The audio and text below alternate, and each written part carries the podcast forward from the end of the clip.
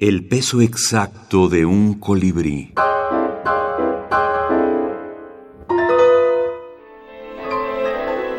Minificción boliviana contemporánea. Homero Carvalho Oliva. Origami. Tomiashi Arakaki tardó una vida en descubrir todas las formas secretas que encierra el papel. Cuando por fin creyó que había dado forma al último de los animales de la creación, supo por un sueño que aún le faltaba un mamífero bípedo. Con la experiencia ganada en 70 años, dobló y plegó hábilmente la hoja y en segundos fueron apareciendo las extremidades, el tronco y la cabeza del hombre. Satisfecho con su obra, lo dejó sobre la inmensa mesa en la que, a lo largo de siete décadas, había ido acumulando sus seres de papel y se fue a descansar.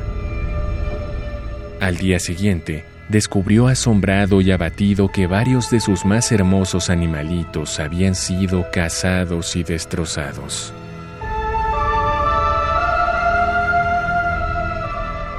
Tomado de Antología Iberoamericana de Microcuento. Compilador Homero Carvalho Oliva. Bolivia, noviembre de 2017.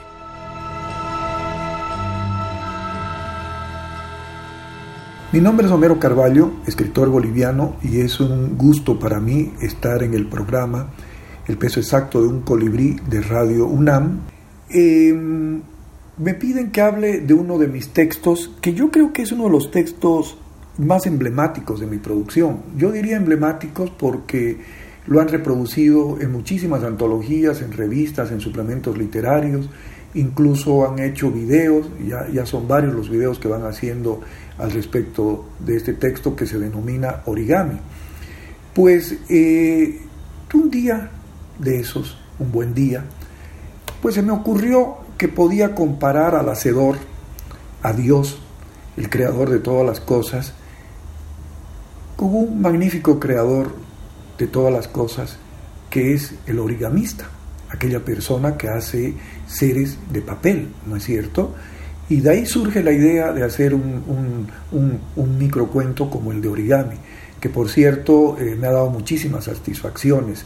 Eh, hay algunos videos que han hecho que son realmente magníficos, que se los puede encontrar en YouTube especialmente.